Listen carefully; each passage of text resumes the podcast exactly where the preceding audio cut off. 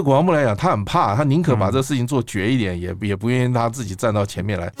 闲聊军中八卦，讨论军情动态，还是一起来研究军武知识？这些尽在口味丰富的部队锅。欢迎回到部队锅，我是联合报军事记者徐宇威。新冠肺炎的疫情呢，到现在仍持续在三级。那日前呢，在六月十号的时候呢，国防部也宣布了汉光要延期到九月。本来在七月中的时候会有战备道的操演，也是确定会一并的都延到九月，也包含了兵推也是延到了九月哦。那在去年的汉光呢，其实也是相同的情形啦。本来去年的四月兵推，然后七月实兵。那后来呢，在立法院也宣布了，就是从七月呢是实兵操演，然后九月变成兵推。那在去年美军观察团呢没有来台湾，今年也一样，美军观察团也不会来台湾了。那在六月九号的时候呢，空作部呢也发生了群聚的感染，有六个人，总共有六个人发生了确诊啊。那在这个时候呢，其实国防部也开始跟卫福部紧急调了四点五万剂的疫苗。那目前呢，就消息确认的是，在空勤的组员和潜舰的官兵已经全部施打完毕。那海军的官兵呢，预计在十五号礼拜二的时候开始会进行全面的施打。那我们今天呢，就来聊一下，就是在这种疫情严峻之下，国军在社区就是在社区传染已经开始这样子蔓延的情况下呢，国军的防疫作为到底它会有什么样的难处？它真的会很困难吗？那我们今天就邀请到联合报深度内容中心的副主任，同时也是联合报目前最资深的军事记者高丽云。立云哥，你好，你好。那我们今天就先聊到汉光延期这件事情哦。其实从 SARS 那时候啊，汉光就延期过嘛，对不对？是。那那时候的严峻的状况跟现在比呢？应该今天比较严峻吧？SARS 当然。在那个时候来讲，SARS 在台湾已经算是很严重的事情了。可是，呃，比起这一次的新冠肺炎来讲，那真是小巫见大巫了。因为 SARS 的时间并不长，呃，也没有所谓到三级警戒这个程度。那但是这一次的情况就不只是说时间长，因为从去应该说从前年底一直到现在，几乎就是已经将近两快两年的时一年半，一年半两年了。那军队前面那个字略掉不管，后面这个队，嗯，队就是很多人嘛。是啊，那你就国防部来讲，他下面 呃过去是六十万大军，现在大概就是三十万以下啊，二十多万。嗯，这么多人，他每一个营区小的大概也有几十个人吧。嗯。嗯嗯，现在呢，当然生活条件跟以前不一样。以前大桶铺哦，那一两百个人睡在一间，那可怕了。对。但现在即使现在改善了很多，现代化了，但还是呃七八个人、五六个人一个寝室，嗯、那你怎么样的都很小心，因为这个只要有一个人在外面感染了，你就是很容易就会造成群聚感染。嗯。所以国防部其实他很怕这个事情。去年的这个磐石舰这个事情啊。他到底是在国内感染的，还是在海外感染的？这个我们现在就不去谈这个问题了。但是你就知道说，他一条军舰上面，呃，同时生活的，他那个时候因为是敦睦远航，还有官校生啊这些，他一同时间生活着有几百个人在上面，那他只要一两个人不幸中了，那很容易的啊，有他就是会扩散开来，因为每天的接触。跟生活的空间的狭窄啊，你像军舰上面的一定是这样，所以为什么潜潜舰要官兵要先打？因为这个这个更挤了。潜舰里面这个不到一百个人在海底下，如果出航的时候在海底下，那整个是密闭的空间啊。嗯，你只要有一个人染病了，那那那其他人可能都很难说避免。而且它的循环，室内的空气循环又是一直全密闭的状态。对，它一直处于一个密闭状态。那那或甚至就算是水面舰也好了，水面舰它在航行过程当中，它也不是每一个人都在舱外，大家都是在舱内来服勤。那除非说你叫这些军舰不要开了，嗯，你你要飞战机不要飞了，那你说当然最近常常。有大陆的飞机跑到我们的航空那个领空呃不是领空防空防空识别区里面，那我们的战机会上来去看一看。所以飞行员他的安全是很重要的。是。那可是指挥飞行员的是我们的空军作战司令部，那又最近又发生这个事情。当然这个不是因为作战司令部里面有感染，嗯，而是因为他回到他的寝室被在他的寝室被感染带进来的。嗯。所以这个是防不胜防，国防部其实比谁都怕。对。那那当然他们的一般人可能。不觉得，就是说，你看到警察，因为警察会要处理很多这外面的民事纠纷，嗯，警察他感染的风险很大，大家会看得到。对，但是军人你就比较不容易注意到。因为他营区里面，他在营区里面，但反而反而因为这样，就是他的风险其实未必小。嗯，那你说化学兵在外面消毒。呃，他自己的防护还算好，可是能够像化学兵那样身上有那么多防护装备的，其他的部队不太多了。我们不可能期待说，你看到 JCC 里面全部都穿着兔宝宝装啊，这不太可能。因为 当然里面当然是说它有空调啊，但是也因为这样，它就是它很麻烦，就是它只要有有一几个人感染，跑到这个密闭的空间里面，因为所有这些负责作战指挥的，他一定都是在呃一个防护的。的设施里面，我们所谓在山洞里面，嗯，好，那当然这个时候其实也考验一个，就是说，呃，我们知道国家它在军事上面的指挥，它不开不太可能只有一套系统，它一定有备援的，嗯，但是就算是备援的，你有两套，现在这个是疫情的感染了，它它已经不是你有几套备援系统，而是你的人员操作，你你必须要保持这些能量才行啊，所以。国防部他其实在这个事情，我想大概是全台湾最怕有发生群聚感染，大概就是国防部了。那在以演习啊，我们先讲到操演汉光这一部分啊。那这一部分操演的过程，到底防疫它的难度会在哪边？操演它除了它一般的操演几个项目，像它要在。呃，战备道上的起降，那这个起降，你除了飞机下来以外，旁边要需要整理这个道路的，那就是一群人了。对啊，那又会吸引很多民众来围观，都不要说是媒体了。那这么大的群聚效应来讲，对国防部来，这个这个是很大的感染。我已经不只是部队自己感染，而是说它会是一个很大的群聚的活动，那一定要很小心。更何况汉光演习里面有一个还是每年都要做的后备军人动员。对，后备军人是来自全台湾各地。嗯。他有假设，今天在双北地区，像万华、中和、板桥、永和这些，算是疫情这个风险比较 重灾区的这个后备军人。因为你后备军人，他就完全就是电脑里面就是这这样随机这样抓出来的。对啊，对啊。那这些四面八方来的人，又你一下一来这么多，这就跟好像端节返乡一样。嗯嗯。大家都对这个有疑虑的时候，你要后备军人动员一下，从四面八方跑来跑出来这么多人。你还是会担心这个当中有没有什么呃可能感染的风险，所以这稍微延后一下。嗯，但我是觉得蛮悲观。以目前今年是直接取消了，对，就是就是直接取消，因为你要延后，其实嗯没什么意义了，甚至整个演习是不是还要继续做？我我是还蛮担心的，因为你现在就算施打疫苗到后面。要两季耶，要完整的两季，但是你演习还要搭配气候啊，因为你越拖后面这个台湾秋冬季周期，秋冬季对季风季一拖到九月之后，那就没有办法了，因为那个那个气候已经不适合了。那基于很多原因考虑，必须那我恐怕今年的演习都要演。就整个都取消，尤其像一些训场，像保利山、人寿山三军联训中心，只要到秋冬季之后，那个落山风其实蛮危险的。对，也就就是主要就是气候嘛。你海象啊这些东西，你如果要如果海象不好，你你如果硬要这个陆战队来做两栖登陆的操演，那那这个风险就很大。之前即使在突然间来一个浪，都可能有伤亡的时候，在不是说呃军人要要畏苦怕难，而是说在这种不必要的情况之下，我们应该要做一些调整啊。那像我们在讨论到就是军中的环境，因为现在最近很多的企业行号开始提倡就是 work for home，就是你要在家工作，就做分流上班哦，分离，就尽量让大家能够不要聚集在一起。可是军人的生活，他就是刚我们讲军队，军队他们是不是有非常多的地方，你根本就没办法做到这个？如果如果说是像国防部啦，嗯、或者是参谋本部这些属于，或者甚至各军的总部，嗯，那他的幕僚作业也许还可以这样子来做，嗯，嗯但可是军队的，就是这些等于算是幕僚单位，他文职单位好了，哈，像这种这样子的单位来做。他他要透过，如果要透过网络，那这个网络有没有加密？这这个是过去没有遇到过的情况。还有一个遇过遇过一个状况，就是你军民分离，你带出去，你怎么去连到军网？对，就是这个问题，就是包括网络这些东西，过去你没有这样子在。呃，外办公室以外，因为过去所有的军网都是在你的这个营区里面的，你从外面要再回来，这那他在很多的作业就跟以前不一样，他有些技术上面的困难或挑战吧。嗯，那那你撇开这些单位，也许是他比较可以去分流上班，但是你你呃，我们刚刚讲到，你空军的作战司令部也好，海军的作战中心也好，他就是这么多人在呃山洞里面来看台台海的军情。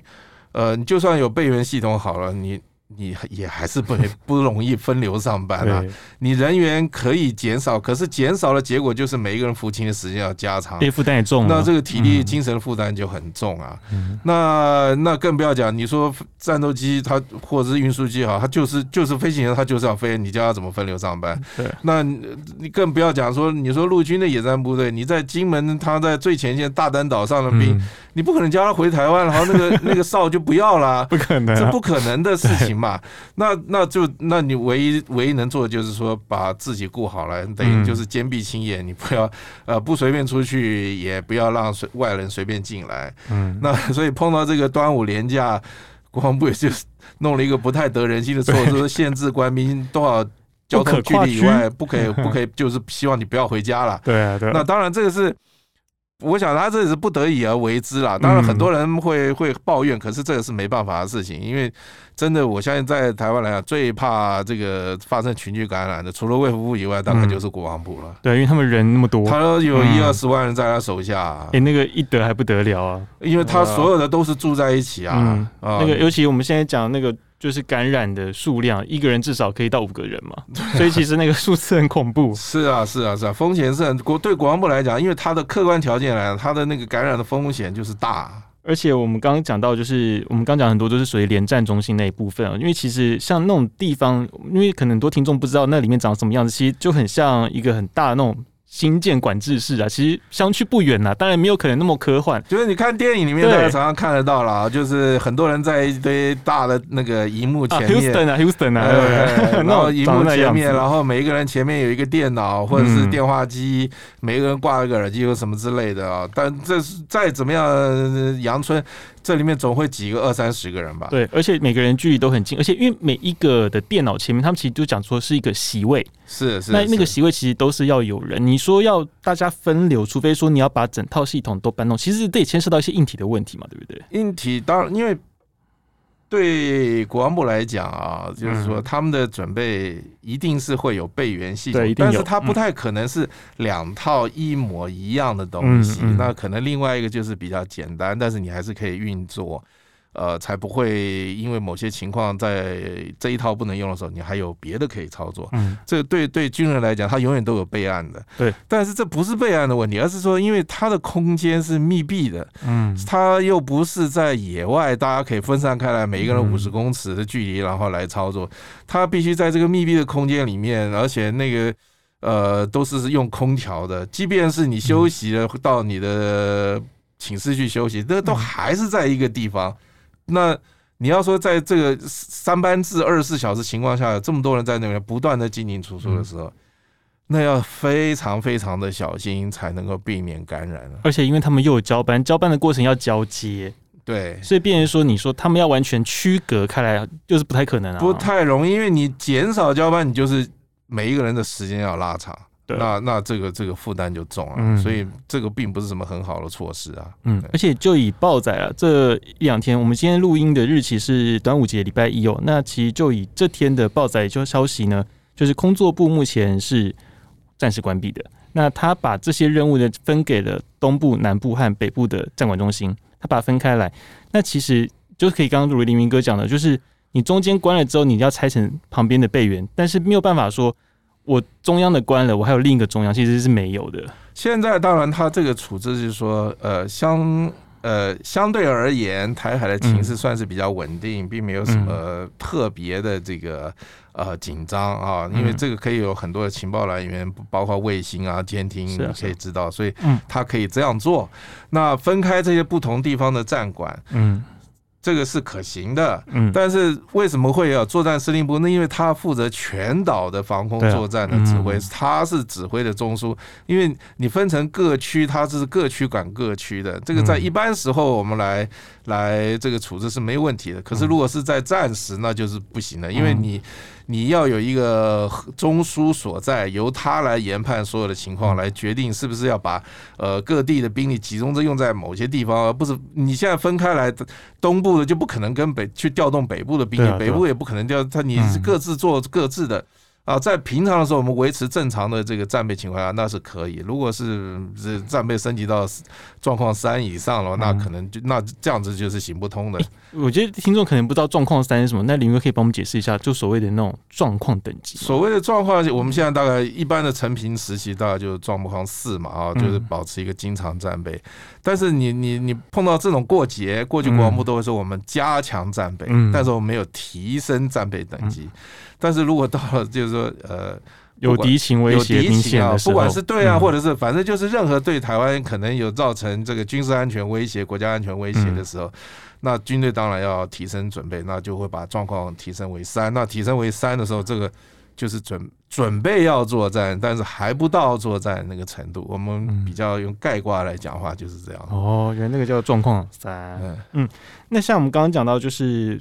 像他们作业的环境啊，包含生活的环境，因为像以前我们就是睡大通铺嘛，就义务役时代，然后到后来现在没有这个大通铺，现在从那个新叫新安计划嘛，现在没有，现在大部分都已经比较就是营区都改建之后，四人一室就是几个人一八人，兵是八人一间，对对对。但是这个情况下，其实大家还是睡在一起，住在一起，而且洗澡也是在一个大的洗澡在大的浴室。对，当然了，其实现在很多地方营区都是个别浴室了，那个都还好。可是你部队还是要集合啊，对啊，呃，你操演的训练的时候你会集合啊，你就算睡觉没在一起。你用餐的时候是在一起，然后训练的时候在一起。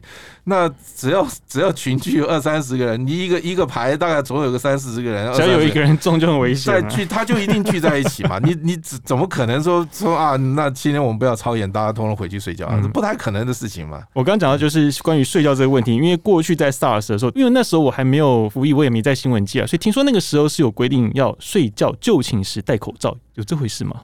因为这一次在新闻有炒出来，可是那时候张副部长说没有，那个时候应该没有，可能只是个别单位这样。但是那个时候，呃，有的营区是，当然因为那个时候不像现在是已经有前面的经验，在那个时候是台湾没碰过这种情况，部队也没碰过。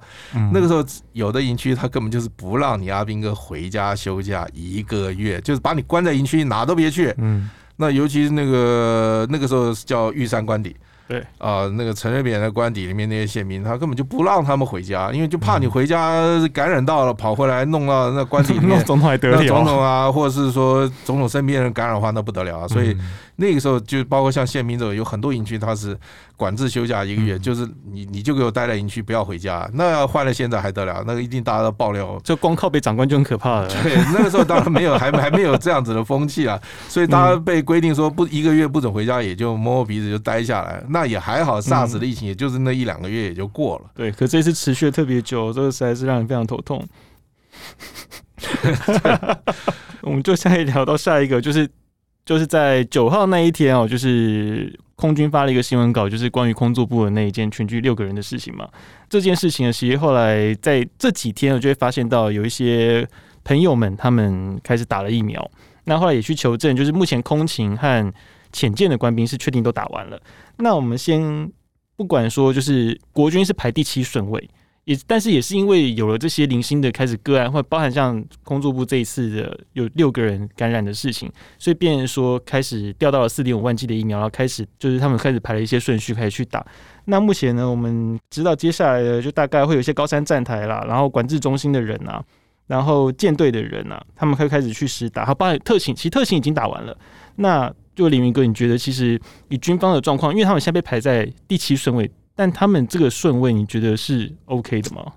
这是相对的啦，我感觉、啊。因为其实相对，因为其实一开始现在现在就是因为现在因为老实说了，就是说，因为现在政府手上的资源不够，他搞了一年也没有把足够的这个防疫的疫苗的资源筹备过来，嗯，所以现在当疫情爆发以后，就会。就会发生这种状况，你必须要排出一个顺序。嗯，至于这个顺序到底谁先谁后，我们只能说这是相对的，因为你要怎么去看待这些不同顺序的人，他是不是应该是在那个位置，然后才会就会发生有很多人会说啊，谁去偷打了，谁特权打了。嗯，但是放下这些呃争议不谈的话，即便是现在你把飞行员都施打疫苗，但是他也是打了一剂呀。对啊，那飞行员旁边要让飞机能够飞，还有很多人呐、啊。这些地勤人员、机工长，他们要修飞机的，要维护他的武器的，要让他的雷达可以运作，这些人你要不要打？你不打，万一他们有有发生又发生了这种感染事情，呃，他必须隔离，那减少了这些后勤人力的时候，所有的作战都是要靠后勤的。你如果今天把认为说只只只有把负最前面的一线、最前面第一线负责作战的人都打了，但是后勤呢，你不管他。那 那这些装备的妥善，它就可能会下降啊。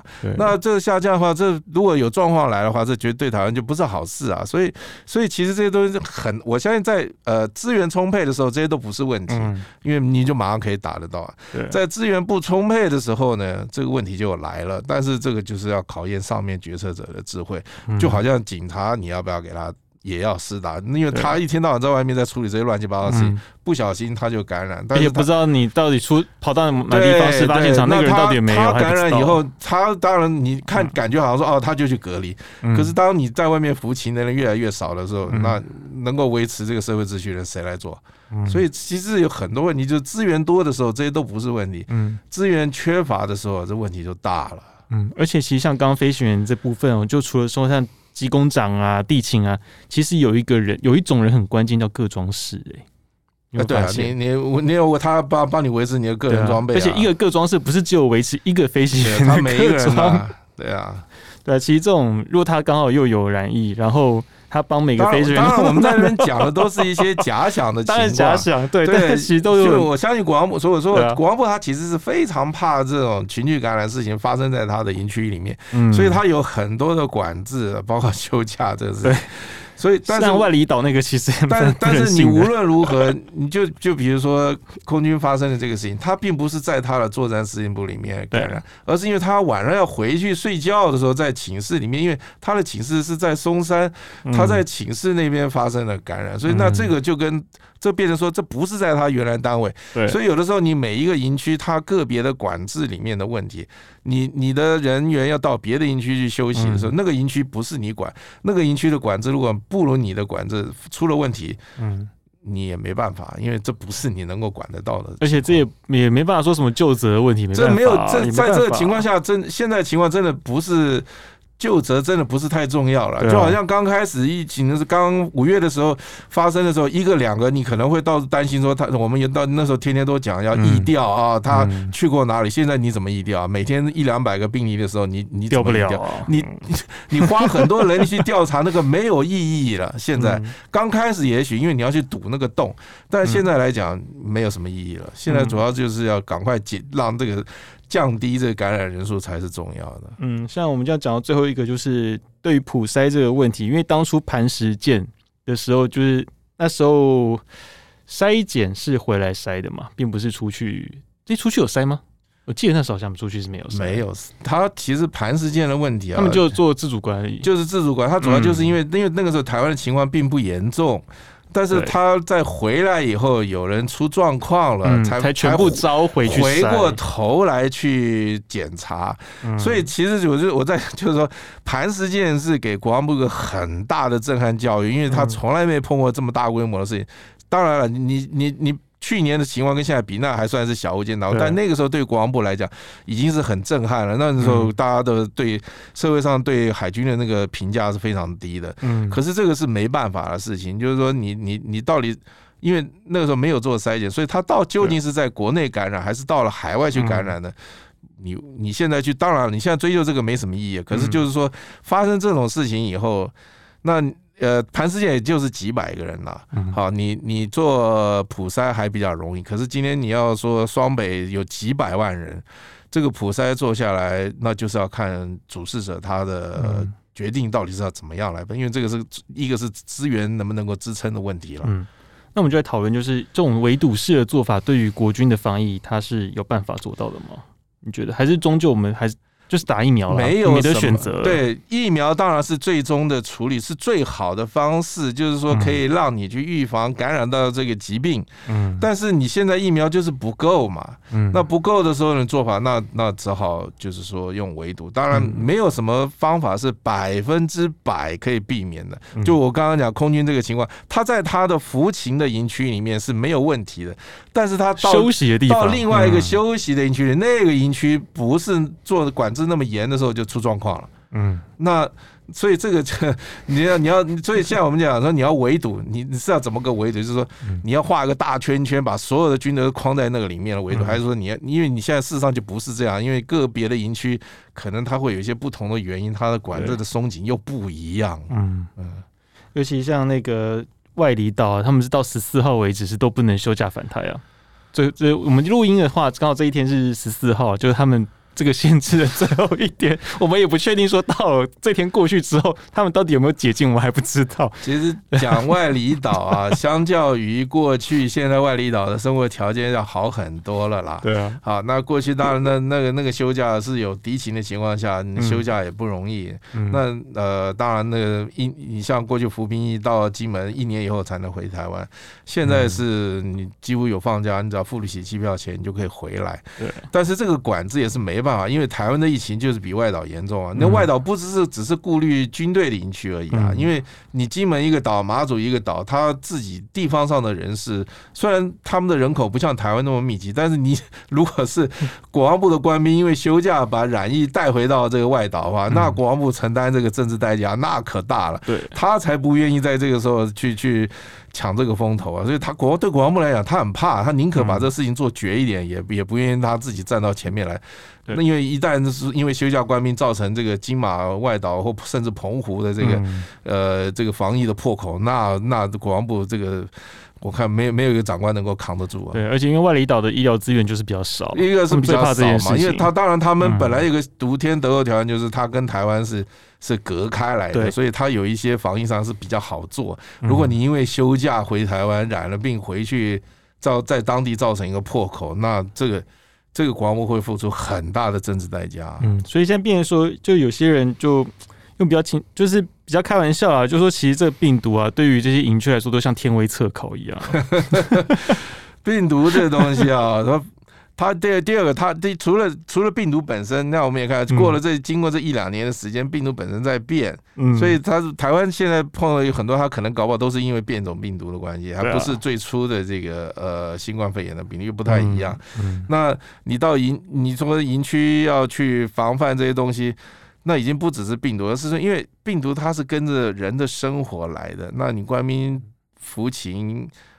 在营区里面关着，你只要管制的好要，因为你一放他出来，他在外面会干什么事情你都不知道，因为你也不能干涉他。嗯、那 在这个过程当中，就有很可能他会有一些，所以你可能会遭遇到那种感染的情况。那那对国防最简单来讲，就是我就一刀切嘛，先把门关起来。嗯、其实台湾的防疫在在刚开始也是这样嘛，我们先把边境管制嘛。到今年中期都差不多就是用围堵式的方式啊。对，嗯嗯。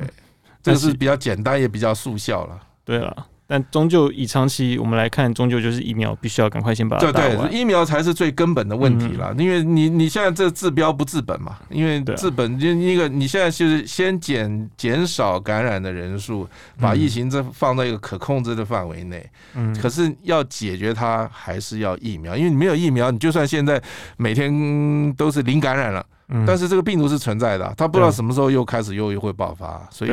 疫苗才是解，回到根本了，你就是还是要有足够的疫苗来解决这个问题。嗯，真的也是期待我们能够全民免疫，嗯、至少全军免疫先赶快先出现哈。是是是。那今天我们节目就到这边，部队锅感谢你的收听。那在联合报的会员专区呢，在这一周呢也会有讲军史。我们这一这礼拜是讲军史嘛，是讲那个雪。哎，雪峰，雪峰，雪峰军舰，对，日本军舰。那雪峰舰呢？它其实不只是日本军舰，也是中华民国的军舰。它是老洋第一号丹阳丹阳舰。哈，如果有兴趣的话呢，也欢迎移驾至联合报的会员专区观看。那如果喜欢我们节目的话呢，请记得追踪并请惠赐我们五星的好评。那我们下次见喽，拜拜，拜拜。